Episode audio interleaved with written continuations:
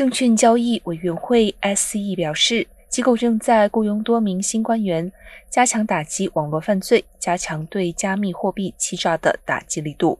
SEC 网络部门最初成立于2017年。SEC 在一份新闻稿中表示，该部门也将更名为加密资产和网络部门，以反映在这个领域新职能的变化。新增的二十个职位将使该机构网络部门的员工人数几乎增加一倍。空缺职位名单将包括欺诈分析师、审判和调查律师以及监管人员的职位。